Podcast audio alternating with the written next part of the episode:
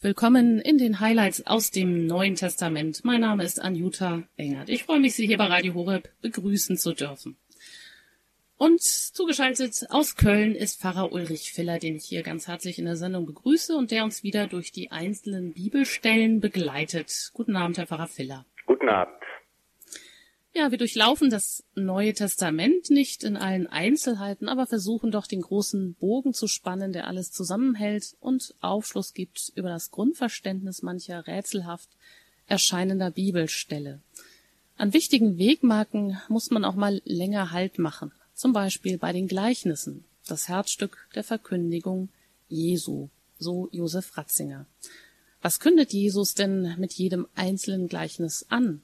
Was will er uns auch heute noch damit sagen über jeden Wandel aller bisherigen Zeiten hinweg? Das Ringen um das rechte Verstehen der Gleichnisse durchzieht die ganze Kirchengeschichte. Auch die historisch-kritische Exegese hat sich selbst wiederholt korrigieren müssen und kann uns keine endgültigen Auskünfte geben. So das Zitat von Josef Ratzinger.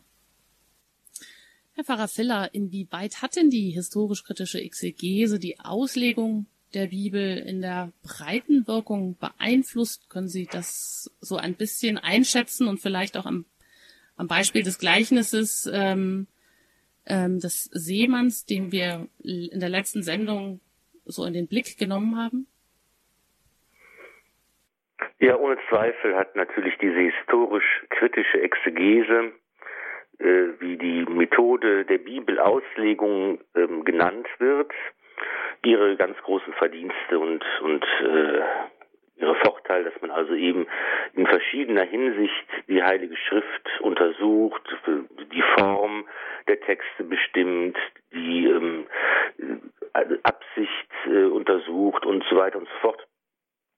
Und äh, der negative Effekt dabei ist, dass man sich etwas ähm, entfernt hat äh, von dem Vertrauen darin, dass die Texte der Heiligen Schrift, die Texte des Neuen Testaments authentisch sind. Man hat so eine Grundskepsis an den Tag gelegt, dass man eben sagt, das ist eben alles viel, viel später geschrieben worden, das ist alles von Leuten geschrieben worden, die gar nicht mehr äh, Zeitgenossen des Herrn waren, das ist äh, eine Texte, die eben später in der Gemeinde entstanden sind und das ist eine Haltung, die manchmal zutage getreten ist, einer sehr großen Skepsis diesen Texten der Bibel gegenüber. Und wir haben eben in der Vergangenheit ähm, gelernt, nicht nur von den Theologen, sondern zum Beispiel auch von den Althistorikern und Philologen, die eben äh, durch die Reihe hindurch die neutestamentlichen Schriften für alt, unverfälscht überliefert und historisch glaubwürdig halten. Und sie sagen, wir können sie in eine Reihe stellen mit anderen Texten der Antike, aus der griechischen oder von römischen Autoren aus dieser Zeit. Und ich habe hier ein schönes Zitat von Ulrich Victor, einem Altphilologen, der geschrieben hat, der Historiker hat keine andere Möglichkeit, als die Wunderheilungen Jesu im Neuen Testament als tatsächliche Geschehen zu nehmen, die alltägliche menschliche Erfahrungen in welcher Weise auch immer überschritten. Heutige Philologen und Historiker wenn sie das Feld nicht von vornherein den Theologen überlassen, halten die synoptischen Evangelien und die Apostelgeschichte im Gegensatz zu den meisten Theologen nicht nur für Quellen, wie andere Quellen der Antike auch, sondern sogar für besonders zuverlässige. Also dürfen wir heute das Instrumentarium der historisch-kritischen Exegese anwenden, aber wir dürfen auch voller Vertrauen sein, dass die Schriften des Neuen Testaments besonders authentisch sind und wir müssen nicht diese Skepsis an den Tag legen und dürfen uns also diesen, diesen Texten vertrauensvoll nähern, zum Beispiel im Gleichnis vom Sämann. Und wir dürfen uns, wie auch die Hörer die es zur Zeit Jesu gehört haben, die es live von ihm gehört haben, wir dürfen uns davon gefangen nehmen lassen. Wir dürfen uns davon ansprechen lassen. Wir dürfen uns davon in Frage stellen lassen. Wir dürfen darüber nachdenken, was meint denn Jesus damit? Und es ist ja ein besonderes Wesensmerkmal, dass Jesus eben in Gleichnissen zu den Menschen spricht und dass er das durchaus auch mit der Absicht tut, Klartext zu reden, sondern eben zu den Menschen zu sprechen, die in ihrem Herzen sich öffnen für den Anruf und das Wort Gottes. Und das galt damals, das gilt heute auch ganz genauso. Und ähm, das wollen wir in unserer Sendung ja auch tun. Wir wollen äh, das befragen, wir wollen versuchen, äh, Wege zu ebnen, das zu verstehen und wir werden immer wieder auch darauf stoßen, wie fremd und unverständlich letztlich das Wort Gottes auch unser Leben in Frage stellt. Hm, und gerade wenn es um die Gleichnisse geht, da scheiden sich ja auch die Geister, wie die denn nun zu interpretieren seien. Äh, sind das nun, also redet Gott eben, Sie sagen auch bewusst durchaus rätselhaft, aber ja, manch einer sagt ja eben auch, er nimmt ja ganz bewusst eben auch diese Bilder aus der Alltagswelt, die helfen sollen. Andererseits verbirgt sich natürlich ein tieferer Sinn dahinter, oder? Genau, es ist, geht eben in der Verkündigung des Herrn um das äh, die Basilea tu Teu, das Gott, Königreich Gottes auf Erden, das Himmelreich, von dem Jesus spricht, das Reich Gottes, das bereits angebrochen ist, das aber noch nicht vollendet ist. Und ähm, ja, da sind die Gleichnisse verschiedene Wege und Möglichkeiten, äh, dass wir uns da annähern und dass wir uns von dem Herrn auch an die Hand nehmen lassen. Und ähm, beim, bei dem Gleichnis von Sämann ist es ja so, wir haben es letztes Mal ähm, darüber gesprochen, dass Jesus selbst ja eine Interpretation liefert, was es bedeutet, dass der Sämann mal auf den Weg sät, mal auf die fruchtbare Erde sät, mal auf den felsigen Boden sät und so weiter. Und da erklärt er selbst, es geht darum, wie das Wort Gottes bei den Menschen ankommt, welche Umstände, unter welchen Umständen man es hört, wie auch der Einfluss des Bösen äh, äh sich auswirkt und oder die Sorgen, die man sich macht in dieser Welt und dass eben hier besonders deutlich wird, es gibt ein Wechselspiel. Auf der einen Seite eben das lebendige Wort Gottes, aber Gott will keine Marionetten, er will den Menschen frei, frei zur Liebe, frei zum Ja sagen und er lässt zu, dass unsere Freiheit, sein Wort zu hören, immer auch bedroht wird durch irgendwelche Umstände, dass wir auch die Freiheit missbrauchen können. Und das ist ein lebendiges Wechselspiel, wie ich lebe, was ich für Entscheidungen fälle, worüber ich mir Gedanken und Sorgen mache und wie das Wort Gottes mich erreicht und dann auch wie es in mir Frucht bringen kann. Das ist, das ist ein Wechselspiel. Und darauf weist Jesus eben selbst hin und er sagt eben auch, es kommt darauf an, dass man Frucht trägt, dass man Frucht bringt, ganz unterschiedlich individuell, 30-fach, 60-fach oder 100-fach. Das ist eben auch so, dass der Glaube im Leben des Menschen Gestalt annimmt und das durchaus auch unterschiedlich aussehen kann.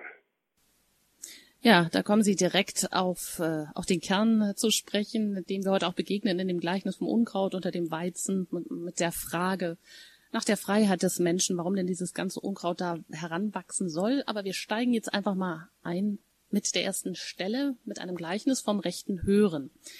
Das ist im Evangelium nach Markus, Kapitel 4, Vers 21 bis 25. Und da heißt es, er sagte zu ihnen, zündet man etwa ein Licht an und stülpt ein Gefäß darüber oder stellt es unter das Bett? Stellt man es nicht auf den Leuchter? Es gibt nichts Verborgenes, das nicht offenbar wird, und nichts Geheimes, das nicht an den Tag kommt. Wenn einer Ohren hat zum Hören, so höre er. Weiter sagte er, Achtet auf das, was ihr hört. Nach dem Maß, mit dem ihr messt und zuteilt, wird euch zugeteilt werden. Ja, es wird euch noch mehr gegeben. Denn wer hat, dem wird gegeben. Wer aber nicht hat, dem wird auch noch weggenommen, was er hat. Soweit diese Bibelstelle mit den Sprüchen vom rechten Hören. Also Jesus nimmt das Beispiel oder das Bild einer Öllampe und eben dann stellt er diese rhetorische Frage, ja, niemand würde ja wohl jetzt auf die Idee kommen, eine Lampe unter das Bett zu stellen oder unter einen Scheffel. Was ist hier mit Scheffel gemeint, Herr Pfarrer Filler? Es ist eine Art Eimer, mit dem man ähm, zum Beispiel Getreide abgemessen hat und mit dem man eben das Licht auch verbergen kann, wenn man ihn über das Licht stülpt. Hm. Also diese rhetorische Frage, ja, niemand kommt ja auf diese dumme Idee, das so zu tun. Also wenn man ein Licht, eine Lampe anzündet, dann doch um Licht zu verbreiten. Und dann heißt es im nächsten Vers, äh, alles wird einmal erleuchtet werden, nichts wird verborgen bleiben. Und das klingt jetzt schon wieder eher etwas rätselhaft und unverständlich. Was ist denn mit diesen verborgenen Dingen gemeint? Ja, es ist eben hier eine, eine, eine Aussage Jesu, die deutlich macht, auf der einen Seite sagt der Herr, ähm, ich rede in Gleichnissen, damit die Menschen nicht verstehen. Und jetzt sagt er das, das genaue Gegenteil. Er sagt eben hier, dass wenn man ein Licht anzündet, dann soll es überall leuchten. Es soll nicht ähm, unter dem Bett stehen oder irgendwie verborgen werden, sondern es soll Licht bringen, Helligkeit bringen. Und er sagt, es gibt nichts Verborgenes, das nicht offenbar wird und nichts Geheimes, das nicht an den Tag kommt. Also hier sagt er ganz deutlich, dass sich die Botschaft des Evangeliums, die Botschaft vom Reich Gottes ausbreitet und dass es eben keine Geheimlehre ist, kein, kein, kein Wissen, das nur verschwiegen weitergeben darf, sondern das Wort Gottes ist kraftvoll und es setzt sich durch und es wird überall vernommen und man kann es auslegen und ausdeuten, man kann damit ringen, man kann es für das eigene Leben fruchtbar machen. Und hier geht es eben vor allen Dingen um das Hören. Das ist meiner Ansicht nach hier der, die zentrale Stelle, wenn einer Ohren hat zum Hören, so höre er. Darauf kommt es an. Und es geht eben wieder darum, dass es ganz entscheidend auf uns Menschen ankommt. Sind wir bereit zum Hören? Das ist ja auch rhetorisch, wenn einer Ohren hat zum Hören. Jeder hat Ohren, aber die Frage ist, bin ich bereit, meine Ohren aufzusperren? Bin ich bereit, das Wort Gottes anzuhören? Der verstorbene Kardinal Meister hat mal gesagt, der Mensch hat zwei Ohren, aber nur einen Mund. Deshalb ist es im Glauben immer wichtig, wichtiger zu hören als zu reden. Also, wenn man von dem Anfang des Glaubens spricht, wir sollen auch Zeugnis geben natürlich. Aber eben, es kommt entscheidend darauf an, die Ohren aufzusperren und das Wort Gottes zu hören und das Herzen zu öffnen, die Ohren des Herzens zu öffnen, damit dieses Wort Gottes ankommen kann. Wenn wir das tun, und dazu die Bereitschaft haben, dann ist tatsächlich nichts verborgen und nichts geheim und, und nichts ähm, verschlüsselt, sondern dann äh, wird uns die Botschaft des Herrn ganz klar und deutlich offenbart. Also Sie sagen, das Licht, das steht für das Wort Gottes. Das ähm, Jesus sagt ja auch selber von sich, dass er das Licht der Welt ist oder das hat immer viele Bedeutungen. Und aber das Reich Gottes breitet sich von alleine aus wie ein Licht. Was soll erleuchtet werden? Wahrscheinlich eben auch die Herzen. Und sie sagen aber, das Zentrale hier an dieser Stelle vom rechten Hören, ja, das ist eben das Hören. Und da kommt ja auf ihm diese Stelle, ja, wer Ohren hat zu hören, der höre. Das ist, klingt ja erstmal auch so banal, ja, natürlich. Und ähm, gerade deshalb ist es wahrscheinlich eine Mahnung, weil es so schwer ist, sich vom Geist Gottes eben auch mal in Frage stellen zu lassen oder sich anfragen zu lassen wie es denn nun um einen selber, um das eigene Herz bestellt ist. Und dann folgt ja auch noch daraus, ähm, ja, aus dem Gehörten das, ähm, oder aus dem Erkannten dann die, das umzusetzen in die Tat, also sehen und hören und dann danach handeln.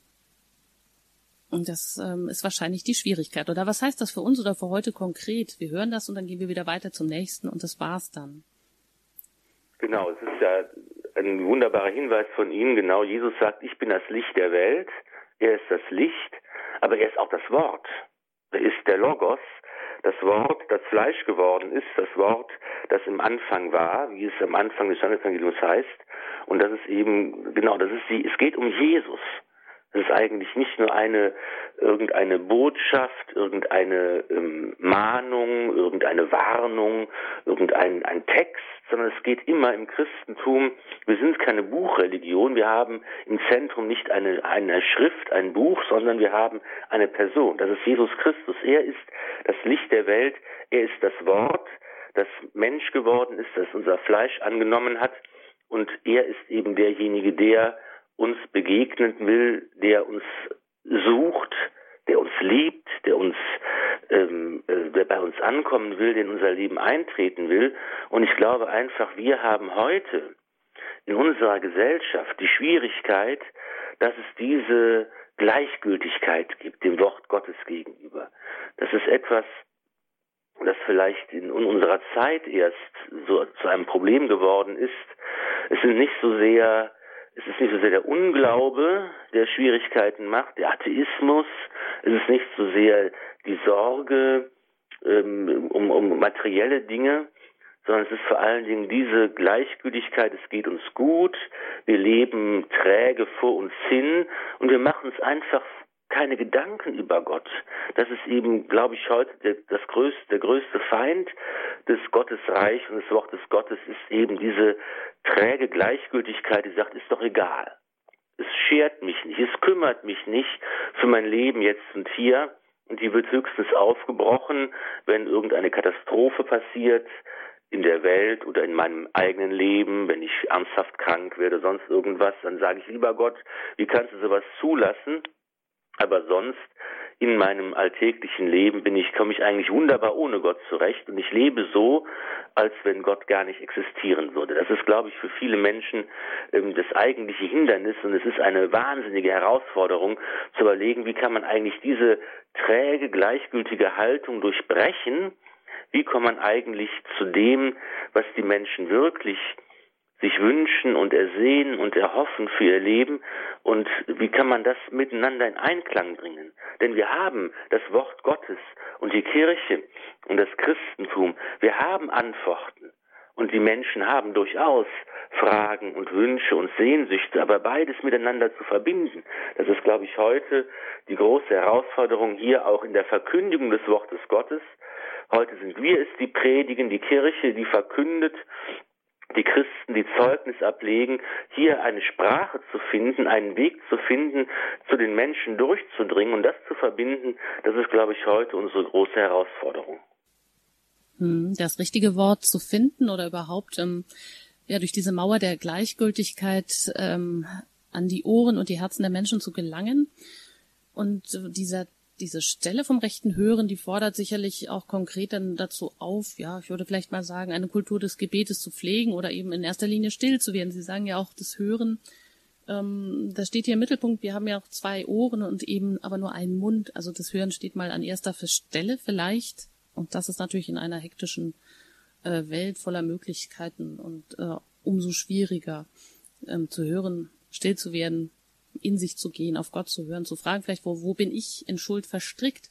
Und äh, diese Stelle hier, die endet ja dann auch gewisserweise mit einem Boomerang, wenn es da heißt, äh, mit dem Maß, mit dem ihr messt und zuteilt, wird euch zugeteilt werden. Ähm, dann wird euch zwar noch mehr gegeben, das ist der Hoffnungsschimmer, aber wer nicht hat, dem wird auch noch weggenommen, was er hat. Das ist ja auch eine starke Warnung eigentlich oder ein starkes Stück. Ein starkes Stück und äh, hier wird eben deutlich, dass konsequente Hinhören und Zuhören auf das Wort Gottes, das muss sich auswirken in unseren Taten, in dem, wie wir leben. Jetzt geht es also darum, dass das richtige Hören auf das, auf das Wort Gottes achtet auf das, was ihr hört. Das muss eben auch sich jetzt umsetzen in unserem Leben, eben im Messen und zuteilen, diesem Bild. In dem Maß, mit dem ihr messt und zuteilt, wird doch euch zugeteilt werden. Das ist auch an verschiedenen Stellen des Evangeliums so, etwa bei dem, bei dem Gleichnis von dem König und dem Diener, der die großen Schulden hat und dem seine Schulden erlassen werden, der aber seinem Mitdiener die Schuld nicht erlassen kann, die viel kleinere Schuld. Da wird deutlich, wenn Gott kann uns vergeben, wenn wir bereit sind zur Vergebung. Nach dem Maß, mit dem wir messen und zuteilen, wird uns zugeteilt werden. Wenn ich also, um das Bild mal zu gebrauchen, wenn ich mein Herz öffne für den Nächsten, wenn ich barmherzig bin, wenn ich liebevoll und freundlich mit anderen umgehe, wenn ich ähm, anderen helfe, wenn ich bereit bin zur Hingabe und mein Herz dafür öffne, dann ist dieses Herz offen und Gott kann mir seine Liebe, seine Gnade, seine Vergebung, seine Barmherzigkeit schenken. Und wenn ich mein Herz aber verschließe, wenn ich mich in mich selbst verkrümme, wenn ich nicht freigebig und großzügig und liebevoll und hilfsbereit bin, wenn ich nur für mich selbst lebe und mein Herz verschlossen ist, dann kann Gott auch nichts in mein Herz hineinlegen, weil es auf mich ankommt, ob ich äh, ja mein Herz öffne. Und das ist, ist eben dieses Wort von dem Messen und Zuteilen, ich denke, wenn ich eben mein, mein eigenes Herz äh, für andere öffne, kann Gott auch etwas in mein Herz hineinlegen und ich kann erfüllt werden und ähm, das ist eben, ich, ich selbst bin das Kriterium. Wie gesagt, Gott will nicht eine Marionette, er will mich auch nicht überfallen und überwältigen. Er ist darauf angewiesen, er will darauf angewiesen sein, dass ich Ja sage, dass ich ihn, ihn liebe als freier Mensch. Und deshalb bin ich selbst irgendwo auch der Schlüssel dafür, wie sehr Gott mich beschenken kann. Und das ist, zeigt einfach die große Würde des Menschen und es zeigt, in welcher Verantwortung wir stehen vor Gott. Und es zeigt, wie sehr wir selbst auch natürlich unser Schicksal, äh, unser ewiges Geschick auch in der Hand haben, weil Gott möchte, dass wir wirklich als seine Ebenbilder auf Augenhöhe mit ihm agieren ähm, und seine Partner und Mitarbeiter sind. Und ähm, das wird eben auch deutlich in dem, in dem Wort, wer hat, dem wird gegeben, wer nicht hat, dem wird noch weggenommen, was er hat. Es ist zunächst ein hartes Wort, ein harsches Wort. Für mich ist der Schlüssel zum Verständnis dieses Wortes, es ist die Liebe. Wer hat, wer liebt, dem wird auch Liebe gegeben werden. Wer aber nicht lieben kann, wer die Liebe nicht hat, wer nicht für andere lebt, wer für sich selbst lebt, dem, der verliert am Ende alles, weil die Liebe ist der Schlüssel. Und wenn ich das kann und tue, werde ich am Ende alles von Gott bekommen. Wenn ich aber nicht lieben kann, wenn ich Nein sage, dann werde ich alles verlieren am Ende. Und mir nützt auch mein ganzes Geld nichts, mir nützt äh, mein, mein schönes Haus und mein Auto und mein, mein Erfolg in der Welt. Das ist alles ohne Liebe überflüssig und am Ende werde ich alles verlieren. Hm, dann kommt es aber wahrscheinlich auch hier darauf an, dass ich diese Bereitschaft habe, weil ähm, es wäre ja bitter, wenn es jetzt nur heißt, habe ich nicht diese Liebe, wie sie hier dargestellt wird oder wie Sie es gerade so ausgemalt haben, hilfsbereit zu sein, immer zugänglich zu sein, liebevoll etc. etc. Das ist ja oft das Problem, dass Menschen äh, vielleicht ein verhärtetes Herz haben, das sehen, das wahrnehmen, darunter leiden, aber es ja so nicht äh, ändern können von jetzt auf nachher. Und dann sind wir sozusagen oft auch auf diese Vorschusslorbeeren, auf diese Anfangsbarmherzigkeit angewiesen. Sonst wäre das Wort hier sehr bitter, so dass man mit dem Maß, mit dem man selber manchmal kläglich misst, äh, wenn mit diesem Maß dann Gott auch nicht bemisst, dann ja, dann, dann mag man manchmal vielleicht den Kopf in den Sand stecken. Natürlich, beleuchtet eine Seite des Ganzen. Auf der anderen Seite steht, dass alles auch ein Geschenk der Gnade Gottes ist, dass wir das nicht selbst machen können, dass der Glaube ist auch eine Gnade. Ne? Das ist alles uns auch zuerst geschenkt. Wir sind zuerst von Gott geliebt.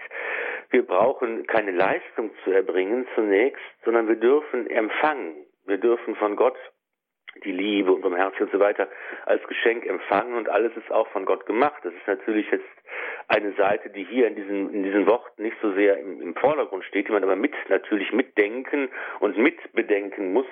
Und ähm, letztlich reicht natürlich auch aus die klitzekleinste Bereitschaft dass das Herz nur ein kleines bisschen offen ist. Das Beispiel des guten Schächers, der ein, ein verbrecherisches Leben geführt hat, der am Kreuz, ans Kreuz genagelt wird, der am Ende seines Lebens, eines fatalen Lebens, eines Lebens voller Unrecht und voller Unheil, der am Ende sagt, uns geschieht Recht.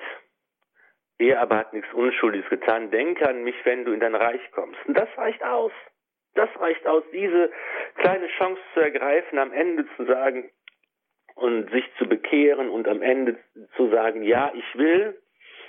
Und äh, also diese, das ist also schon ganz wenig eigentlich, was, was, was für Gott ausreichend ist. Und das sollte uns Hoffnung geben, dass wir eigentlich jeden Tag dieses, diese Bitte aussprechen dürfen. Und ähm, eben, dass es nicht unsere Leistung macht am Ende, dass, dass, dass wir das, das Himmelreich verdienen, sondern es ist das Geschenk Gottes und der, was er aber braucht, ist unsere Bereitschaft. Ja, mit diesem Aspekt geht es dann gleich weiter in der nächsten Bibelstelle, dem Aspekt, ähm, sich äh, beschenken zu lassen oder dass wir nicht das, der Mensch nicht der Handelnde im Mittelpunkt ist. Also das, was jetzt hier vielleicht beim rechten Hören ein bisschen zu kurz kommt, kommt dafür dann gleich zum Zuge. Nach der Musik geht es hier weiter.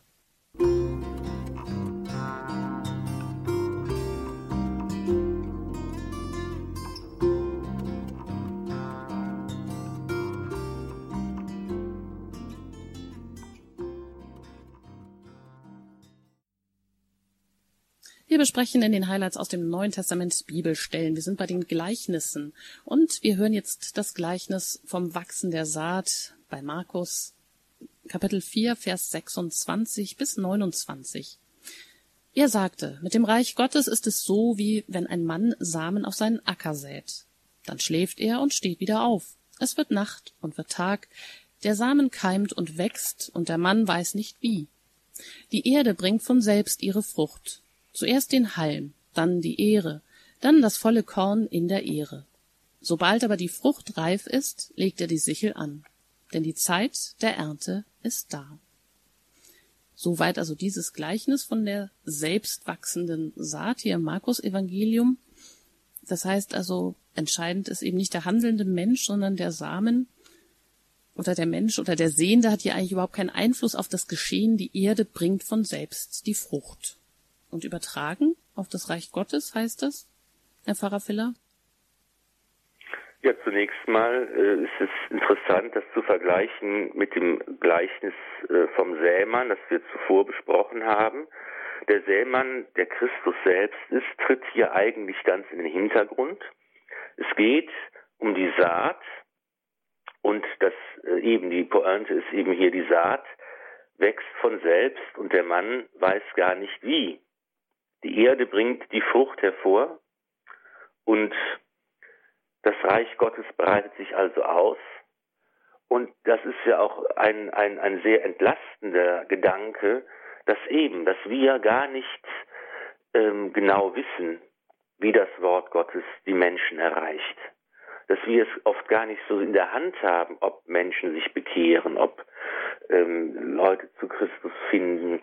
Und wenn, dass es oft ganz unbewusst ist. Wir wissen nicht, was unsere Gebete für andere Menschen genau bewirken. Das wird erst am jüngsten Tag offenbar. Wir wissen nicht genau, wie unser Beispiel auf andere wirkt. Das habe ich also schon oft erlebt. Ich denke, viele Hörer werden das bestätigen können, dass jemand zu mir kommt und sagt, ach, Herr Pfarrer Filler, also vor drei Jahren haben Sie das und das gesagt, also großartig, das hat für mich eine ganz tolle Perspektive eröffnet. Und äh, sie sind da, waren ganz hilfreich für mich und ich kann mich überhaupt nicht mehr daran erinnern, was damals gewesen ist. Und ich denke, das ist ganz, ganz häufig so, dass wir einfach durch unser Gebet, durch unser Beispiel dem Wort Gottes äh, zur Geltung verhelfen und es ausbreiten, ohne dass wir wissen, wie es funktioniert. Der Mann weiß nicht wie, aber die Saat wächst, das Evangelium breitet sich aus und wir ähm, tun alles, was wir können, natürlich, aber wir sind eben oft überschauen gar nicht, wie das alles, wie das alles funktioniert und wie die Menschen zum Glauben finden. Mhm, also beruhigend oder zumindest wir sind, wir stehen nicht als der Produzent hier im Mittelpunkt, wenn man jetzt im Bild bleibt und ähm, der Mensch als der, der den Acker bestellt oder Sie sagen, der Seemann, der tritt hier ganz in den Hintergrund im, im Gegensatz zum Gleichnis vom Seemann, das wir in der letzten Sendung uns ähm, angeschaut haben. Also hier steht die Saat im Mittelpunkt. Aber wir wissen eben gar nicht, was im Einzelnen passiert, was geschieht. Also der Mensch hat dann hier, oder ja, wenn wir das auf uns übertragen, die Rolle des Beobachters oder des Empfangenden. Genau, der, Punkt. Der Produzent, wie Sie gerade gesagt haben, das ist natürlich Gott. Er sät die Saat aus und die Erde bringt die Frucht hervor. Und wir sind in der Rolle dessen, der eben das beobachtet. Wir sind in der Rolle dessen, der beschenkt wird, der empfängt, der nimmt von Gott und ähm, dann wiederum auch selber mittut und versucht weiterzugeben. Dann wird am Ende noch die Ernte angesprochen. Die Ernte ist das dann ähm, eben, wie Sie sagen, das Himmelreich Gottes oder die Gottesherrschaft am Ende aller Zeiten oder wie kann man das deuten? Ja, die Ernte ist immer auch ein Bild für das Gericht, das natürlich am Ende steht und das deutlich wird. Jetzt ist das Reich Gottes bereits auf Erden angebrochen, anfanghaft verwirklicht auch in der Kirche, aber es ist eben noch nicht vollendet, es ist noch nicht äh, an sein Ende gelangt, an seine vollkommene Ausprägung und Ausgestaltung gelangt. Und äh, wie an anderen Stellen Evangelium auch, macht Christus deutlich, am Ende wird auch das Gericht stehen als Punkt am Ende jedes menschlichen Lebens, am Ende der ganzen Weltgeschichte, der Weltzeit, am jüngsten Tag. Da ist auch eben das Gericht, das eben hier ein Endpunkt gesetzt wird und dass sich eigentlich ähm, das, was unser ganzes Leben jeden Tag eigentlich prägen soll, nämlich die Frage, sage ich ja oder nein zu Gott, wie entscheide ich mich, wie handle ich, wie lebe ich, ähm, dass das noch einmal dann sozusagen verdichtet wird an einem Punkt, den wir das Gericht nennen. Hm. Dann schauen wir gleich mal weiter, die nächste Stelle, und da gehen wir ins Matthäusevangelium und schlagen da Kapitel 13 auf, Vers 24 bis 30. Da geht es um das Gleichnis vom Unkraut unter dem Weizen. Und da heißt es, und Jesus erzählte ihnen noch ein anderes Gleichnis. Mit dem Himmelreich ist es wie mit einem Mann, der guten Samen auf seinen Acker säte. Während nun die Leute schliefen, kam sein Feind, säte Unkraut unter den Weizen und ging wieder weg. Als die Saat aufging und sich die Ähren bildeten, kam auch das Unkraut zum Vorschein. Da gingen die Knechte zu dem Gutsherrn und sagten, Herr, hast du nicht guten Samen auf deinen Acker gesät? Woher kommt dann das Unkraut? Er antwortete, Das hat ein Feind von mir getan.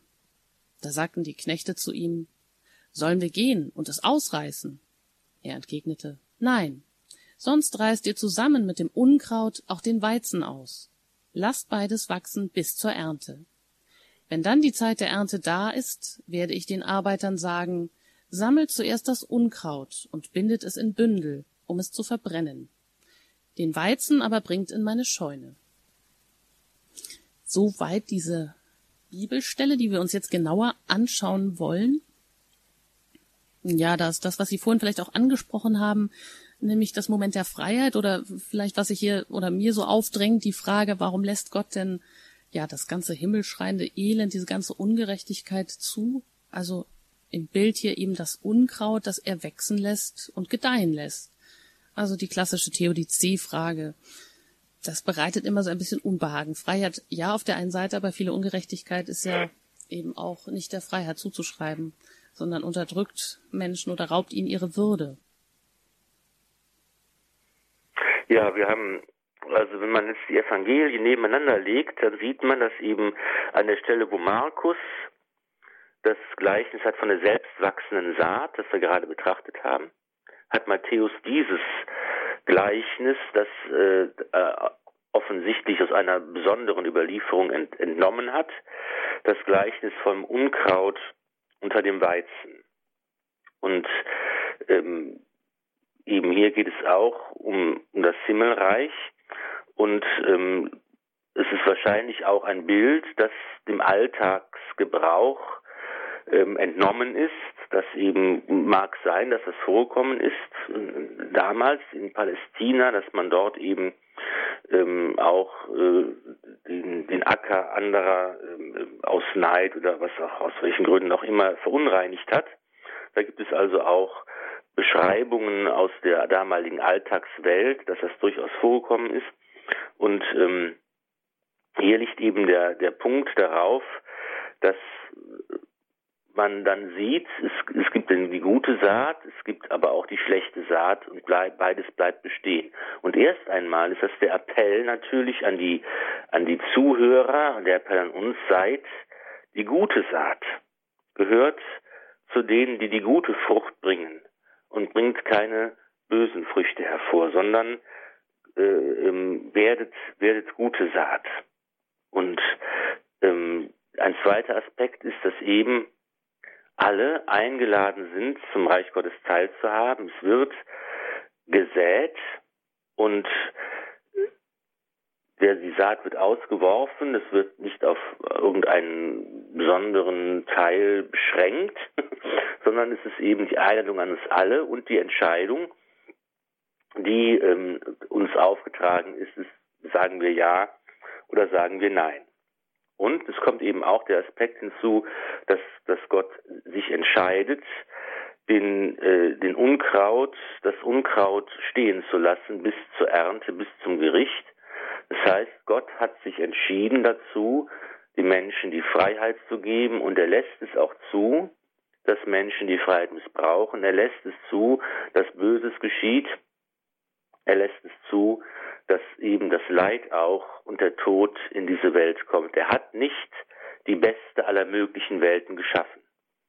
Und ähm, das ist eben letztlich ein Geheimnis, ähm, warum Gott sich so entschieden hat, warum er diese Welt erschaffen hat, warum er den Menschen in Freiheit erschaffen hat, warum er zulässt, dass Böses geschieht. Ein Philosoph hat einmal ein sehr schönes Bild gebraucht, um sich diesem Geheimnis anzunähern. Er sagt, es ist so wie mit einem Maler, der ein wunderbares Bild auf eine Leinwand malt. Und dann kommt jemand und schmiert einfach zwischendurch immer Farbe einfach auf das schöne Bild, um es zu zerstören. Aber dieser Künstler ist so genial, dass er die Schmierer in das Bild mit hineinbinden kann und sie zum Teil des Bildes machen kann. Und wenn es am Ende fertig ist, dann denkt man sich, es hätte ohne diese Schmiererei gar nicht so schön werden können, wie es jetzt geworden ist. Und das ist vielleicht ein, ein Weg, ein Bild, um sich diesem Geheimnis anzunähern. Hm, das ähm, heißt dann vielleicht auch eben, dass man das Unkraut nicht ausreißt ähm, und sonst würde man ja vielleicht auch den Weizen beschädigen oder vernichten oder man oder Gott gibt diesem Unkraut vielleicht auch noch eine Chance. Das könnte ja auch dann unser schlechtes Verhalten manchmal sein. Oder man kommt auch auf den krummen Wegen zum Guten manchmal. So in diesem Sinne kann man das vielleicht auch sehen. Also jetzt da auf ganz verschiedenen Ebenen der Deutung des Gleichnisses. Natürlich auf der einen Seite, Gott lässt es zu, ähm, dass, dass, dass, dass es Böse in der Welt gibt, aber das heißt nicht, dass wir in eine Art Fatalismus fallen sollten und sagen sollen, ja, es ist halt so, Gott lässt es zu, wir können nichts machen. Natürlich ist unser Appell, der Appell an uns, gute Saat zu sein und gute Frucht zu bringen. Dazu gehört natürlich auch, dass wir uns einsetzen für Gerechtigkeit, für Frieden, dass wir das Böse bekämpfen, wo es auftaucht, dass wir nicht zulassen, dass das Böses geschieht, und zwar in unserem eigenen Leben wie überhaupt in der Gesellschaft. Das Christentum ist also nicht eine Religion, die uns lehrt, äh, ja alles einfach hinzunehmen, weil man so nichts ändern kann und weil Gott es zulässt, sondern natürlich sollen wir uns einsetzen für für die guten, guten Dinge und wir sollen dafür sorgen, dass unsere Gesellschaft, unser Leben, dass es, dass es, dass es besser wird, gerechter, liebevoller und so weiter. Das ist ganz klar. Und natürlich die, eine andere Ebene ist eben jetzt zu sagen, ja, okay, jetzt bin ich Weizen oder bin ich Unkraut in meinem Leben. Die meisten von uns werden sagen, so eindeutig lässt sich wahrscheinlich gar nicht zuordnen, weil in meinem Leben gibt es ja ganz unterschiedliche Seiten. Es gibt mein Bemühen um Glauben, um Liebe, um, um, um Hoffnung. Es gibt meine Versuche, Christus nachzufolgen.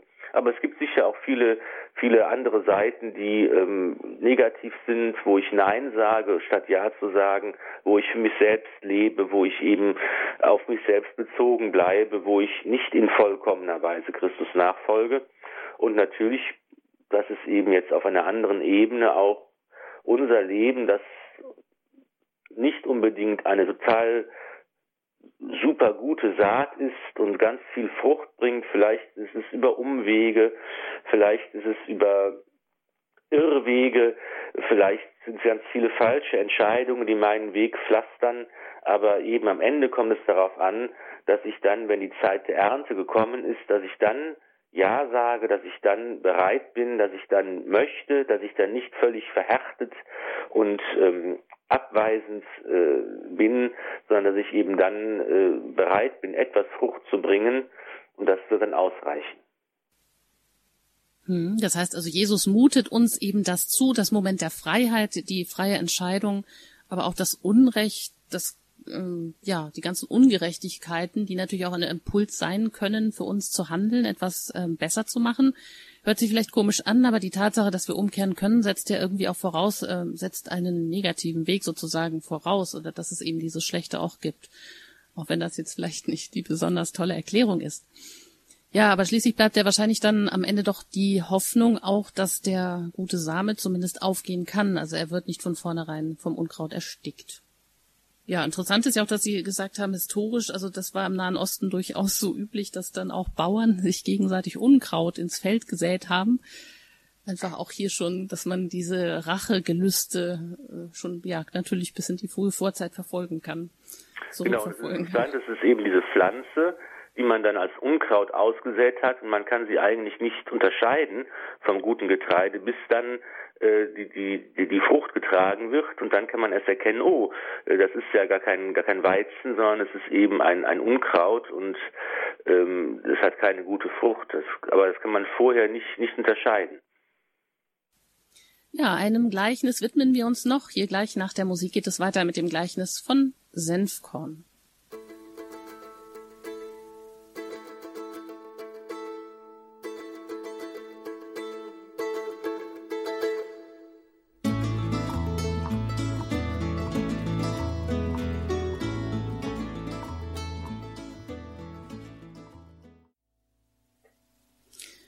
Highlights aus dem Neuen Testament bin ich im Gespräch mit Pfarrer Ulrich Feller hier bei Radio Horeb. Wir sprechen heute über die Gleichnisse und hören jetzt noch das Gleichnis vom Senfkorn im Markus Evangelium Kapitel 4 Vers 30 bis 32. Da heißt es, er sagte, womit sollen wir das Reich Gottes vergleichen? Mit welchem Gleichnis sollen wir es beschreiben? Es gleicht einem Senfkorn dieses ist das kleinste von allen Samenkörnern, die man, die man in die Erde sät. Ist es aber gesät, dann geht es auf und wird größer als alle anderen Gewächse und treibt große Zweige, so dass in seinem Schatten die Vögel des Himmels nisten können. Soweit hier also das Gleichnis vom Senfkorn beim Markus. Ja, was ist das große Thema hier, Herr Pfarrer Filler? Kleiner Anfang, großes Ende dass es eben hier dieses, ähm, ja, dieser, dieser Unterschied, das kleinste aller Samenkörner, das Senfkorn wird, wenn es dann zur Staude wird, zu einem Baum und äh, größer als alle anderen Gewächse und es spendet Schatten, die Vögel finden einen Platz darin und ähm, das ist ein Bild für das für das Reich Gottes, das klein anfängt. Jesus schart seine Jünger um sich und aus dieser kleinen Zelle der Kirche wird dann tatsächlich eine Kirche, die sich ausbreitet auf der ganzen Welt und das Reich Gottes, das äh, errichtet wird und ähm, auch eben ein Vorgang, der ja, den wir staunend beobachten, vor dem wir stehen, den wir vielleicht auch nicht immer ganz erklären können. Hm. Also der Kontrast zwischen äh, einerseits dem kleinsten Samen und dem größten Gewächs, was in der ausgewachsenen Saat dann dabei herauskommt. Also es wird schließlich so groß, dass ähm, es Vögeln Schutz und Schatten bietet, wobei das würde einen jetzt ja heute nicht besonders verwundern. Das tun ja eigentlich alle, naja, Bäume zumindest. Aber doch ist es die Besonderheit der Senfsaat, die hier ähm, das Besondere mit sich bringt, oder? Genau, es geht nicht darum zu sagen, dass eine Senfstaude ähm, jetzt so äh, an die Qualität der anderen Bäume oder Gewächse übersteigt, sondern es kommt eben darauf an, dass aus dem ganz Kleinen etwas ganz Großes wird. Dass aus dem unscheinbaren Anfang ähm, etwas wird, was Schutz gibt, was Schatten gibt, was einen Platz gibt und äh, ähm, das ist eigentlich so, wie das Wort Gottes funktioniert, wie das Reich Gottes funktioniert, wie eigentlich auch die Kirche und die Christen funktionieren sollten, dass wir eben einen kleinen Anfang haben, ein Wort, das wir sprechen, ein Gebet, das wir beten, das ein Zeugnis, das wir geben in unserem Alltag, dass das eben eine ungeahnte, eine ungeahnte Wirkung entfalten kann, und zwar eine wohltuende Wirkung. Und das ist eben auch hier das Schöne, dass es eben darum geht, es ist ein wunderbares Bild, Vögel finden ihren Platz und nisten, Schatten wird gespendet, das ist ja eben etwas, was für Mensch und Tier, sag ich mal, wohltuend ist. Und ähm, so funktioniert das Reich Gottes und da sind wir nochmal dran erinnert, aus dem kleinen, unscheinbaren Anfang kann was Wunderbares, Großartiges werden. Ich sage das ganz oft den Menschen, das ist eben zum Beispiel der Fall bei unserem Gebet. Wir haben mit dem Gebet eine, eine wunderbare, mächtige, ein mächtiges Instrument. Wir können füreinander beten, für andere Menschen beten. Wir können durch unser Gebet die Herzen anderer Menschen erreichen. Und wir wissen gar nicht, wie segensreich und wie großartig und wie wohltuend es ist, wenn wir äh, beten füreinander. Und das ist eben eine bleibende Aufgabe auch aus kleinen, unscheinbaren Anfängen, aus einem stillen Gebet, dass man spricht, dass da etwas ganz Großartiges und Wunderbares daraus werden kann. Das heißt, das Reich Gottes, es kommt sicher, es ist auch schon anfanghaft da, aber eben versteckt oder verborgen im Kleinen, aber dann noch gegenwärtig, wo wir uns also vielleicht auch eben öffnen. Und ja, vielleicht eins fällt hier noch auf bei dem Gleichnis vom Senfkorn in der ersten Zeile, also Vers 30, da heißt es ja, oder Jesus spricht und verwendet im Gegensatz äh, zu davor, spricht er von wir. Also womit sollen wir das Reich Gottes vergleichen? Mit welchem Gleichnis sollen wir es beschreiben? Hat das eine Bedeutung, eine Bewandtnis? Weil sonst bisher hieß es ja immer, sind, richtet er sich jetzt nicht an die, das Volk, an die Masse und der Gläubigen, sondern eben eher an seine Jünger. Und er bindet sie, bezieht sie hier mit ein, indem er diese Formulierung wählt. Und ähm, ja, will sie hinführen zu dem zentralen Geheimnis des, des, des Reiches Gottes und äh, will sie einladen, ihm auf diesem Weg zu folgen. Mhm. Und auch hier ist es so, dass ähm, Jesus selber das Gleichnis deutet. Ähm, wie Sie auch am Anfang gesagt haben, viele haben ja dann äh, behauptet, ähm, das wird Jesus zugeschrieben, aber das hat er selber nicht, gar nicht gesagt. Genau, das ist eben diese sehr überskeptische Haltung, die eben sagt, vieles von dem, was wir da lesen, das ist eben nachösterlich, das ist äh, natürlich nach, nach Ostern aufgeschrieben, aber es ist eben tatsächlich erst viel, viel später entstanden und ähm, es wird dann dem Herrn in den Mund gelegt, obwohl er es gar nicht so gesagt hat. Aber wie gesagt, diese überskeptische Haltung ist mittlerweile auch überwunden worden, weil wir einfach gelernt haben, wieder diesen Texten zu vertrauen. Wir dürfen davon ausgehen, es sind, wie es die Kirche ja immer getan hat, es sind authentische Zeugnisse und ähm, die sich natürlich manchmal unterscheiden, klar in den Evangelien, wenn man sie nebeneinander gibt es manche Widersprüche und, und manches, was man nicht recht zusammensetzen kann. Das ist ganz natürlich. Ähm, jeder weiß, dass er schon mal Zeugen befragt hat, etwa eines Autounfalls, da, wenn man fünf Leute fragt, hat man fünf verschiedene Perspektiven und manche haben dies gesehen, andere haben jenes gesehen. Natürlich die Menschen, die Jesus erlebt haben, die mit ihm gewandert sind, die Jünger, die Apostel, ähm, die die auch später dazu gestoßen sind, die eben Erzählungen und äh, schriftliche Berichte und so weiter gesammelt haben. Das, das natürlich ist klar, dass es ein sehr buntes Bild gibt, eine verschiedene Perspektiven, natürlich auch verschiedene Adressaten der Evangelien. Ähm, und äh, aber hier muss man eben doch das, das als Ausweis nehmen für eine Wahrhaftigkeit und Authentizität und ähm, ja, man kann wirklich vertrauensvoll, sage ich mal, sich diesen Texten nähern. Ja, dann kommen wir jetzt zum Abschluss dann wieder nochmal ins Matthäusevangelium und hören da die Deutung des Gleichnisses vom Unkraut, das wir, ähm, das Gleichnis vom Unkraut, was wir davor auch schon gehört hatten. Da heißt es dann ähm, im 13. Kapitel, Vers 36 bis 43, dann verließ er die Menge und ging nach Hause. Und seine Jünger kamen zu ihm und sagten, Erkläre uns das Gleichnis vom Unkraut auf dem Acker. Er antwortete, der Mann, der den guten Samen sät, ist der Menschensohn. Der Acker ist die Welt. Der gute Samen, das sind die Söhne des Reiches. Das Unkraut sind die Söhne des Bösen. Der Feind, der es gesät hat, ist der Teufel. Die Ernte ist das Ende der Welt. Die Arbeiter bei dieser Ernte sind die Engel. Wie nun das Unkraut aufgesammelt und im Feuer verbrannt wird, so wird es auch am Ende der Welt sein. Der Menschensohn wird seine Engel aussenden, und sie werden aus seinem Reich alle zusammenholen, die andere verführt und Gottes Gesetz übertreten haben, und werden sie in den Ofen werfen, in dem das Feuer brennt. Dort werden sie heulen und mit den Zähnen knirschen. Dann werden die Gerechten im Reich ihres Vaters wie die Sonne leuchten. wer Ohren hat, der höre. Also hier zum Abschluss auch nochmal dieses, dieser Aufruf, wer Ohren hat, der höre. Damit haben wir hier heute auch angefangen mit dem Gleichnis. Aber worum geht es jetzt hier? Also Jesus deutet selber das Gleichnis den Jüngern. Ja, und er schließt, wer Ohren hat, der höre.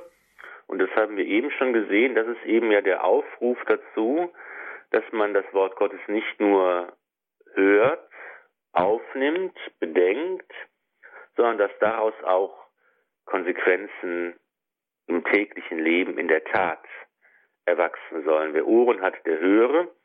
Wer Ohren hat, der sieht die Botschaft des Herrn, der sieht, worauf es ankommt, dass wir eben die gute Frucht sind, dass wir, ähm, dass der Menschensohn ein Bild des Alten Testaments, dass Jesus auf sich selbst bezieht, er nennt sich selbst der Menschensohn, dass er eben uns beschenkt, dass er uns in der Taufe mit seinem Leben beschenkt, in allen Sakramenten immer wieder von neuem und dass er möchte, dass wir eben die gute Frucht bringen, dass wir eben das, was uns geschenkt ist, seine Liebe, seine Barmherzigkeit, seine Hingabe, dass wir all das in unserem Leben verwirklichen. Er sagt uns ganz deutlich, dass wir eben in dieser Welt leben, in der auch das Böse herrscht. Es gibt einen Teufel, es gibt das Böse, es existiert, Gott lässt es zu, das ist wie gesagt ein Geheimnis. Und wir sind natürlich auch der Versuchung ausgesetzt. Und der Böse bedrängt uns auch. Und das ist eine Realität. Und das sieht doch jeder auch in unserer Welt, dass es ganz offensichtlich das Böse auch gibt und Menschen verführt werden und Menschen die Gebote Gottes übertreten. Und wir sind aufgerufen, dagegen anzukämpfen, uns für das Gute zu entscheiden, damit am Ende, wenn das Gericht gehalten wird, wir nicht in dem Ofen enden, sondern dass wir wie die Sonne leuchten. Wir ein wunderbares Bild dafür, ähm, was ist, was, was am Ende passiert. Wir sollen, wir sind berufen dazu, wie die Sonne zu leuchten im Reich des Vaters. Das heißt, wer jetzt ähm, Teufel und Hölle leugnet, der muss schon vor dieser Stelle dann die Augen verschließen, oder? Ja, das Evangelium ist eigentlich voll von, von, von solchen Stellen, wo Christus ganz deutlich macht, ähm, eben es gibt eine Hölle, es gibt einen Teufel, es gibt die, das Böse, es gibt die Gefahr, dass wir unsere Freiheit missbrauchen und uns selbst entscheiden, nicht in das Reich Gottes zu gelangen und dass eben unser Leben ist ein Ernstfall. Wir sind für eine ernste Entscheidung gestellt und ähm, ja, das macht auch unsere Größe und unsere Würde aus. Ja, und damit das jetzt hier auch nicht alles so ähm, verhallt und ähm, einfach so ausklingt, wollen wir das auch mit einem Gebet beenden. Herr Pfarrer Filler, Sie spenden uns am Ende der Sendung hier noch den Segen und ich darf mich an dieser Stelle bei Ihnen bedanken, dass Sie auch heute wieder zu Gast waren in den Highlights aus dem Neuen Testament, dass Sie uns hier viele, viel Hilfreiches und Wegweisendes mit auf den Weg gegeben haben für diese Gleichnisse und in der folgenden Sendung werden wir uns dann noch anderen Gleichnissen widmen, nämlich äh, dem Gleichnis von Schatz und Perle und vom Fischnetz. So wird's also weitergehen und ich darf mich an dieser Stelle verabschieden. Es geht hier bei Radio Horeb dann mit dem Nachtgebet der Kirche gleich weiter. Ich danke Ihnen fürs Zuhören und wünsche Ihnen noch einen gesegneten Abend. Ihre Anjuta Engert. Und jetzt kommt noch der Segen und ein Gebet von Pfarrer Ulrich Filler. Himmlischer König, Tröster, du Geist der Wahrheit, überall bist du zugegen und alles erfüllst du. Hort der Güter und Spender des Lebens, komm und nimm Wohnung in uns. Mach uns rein von jedem Makel und rette, du Gütiger, unsere Seelen. Segne euch der allmächtige und barmherzige Gott, der Vater und der Sohn, und der Heilige Geist. Amen. Gelobt sei Jesus Christus in Ewigkeit. Amen.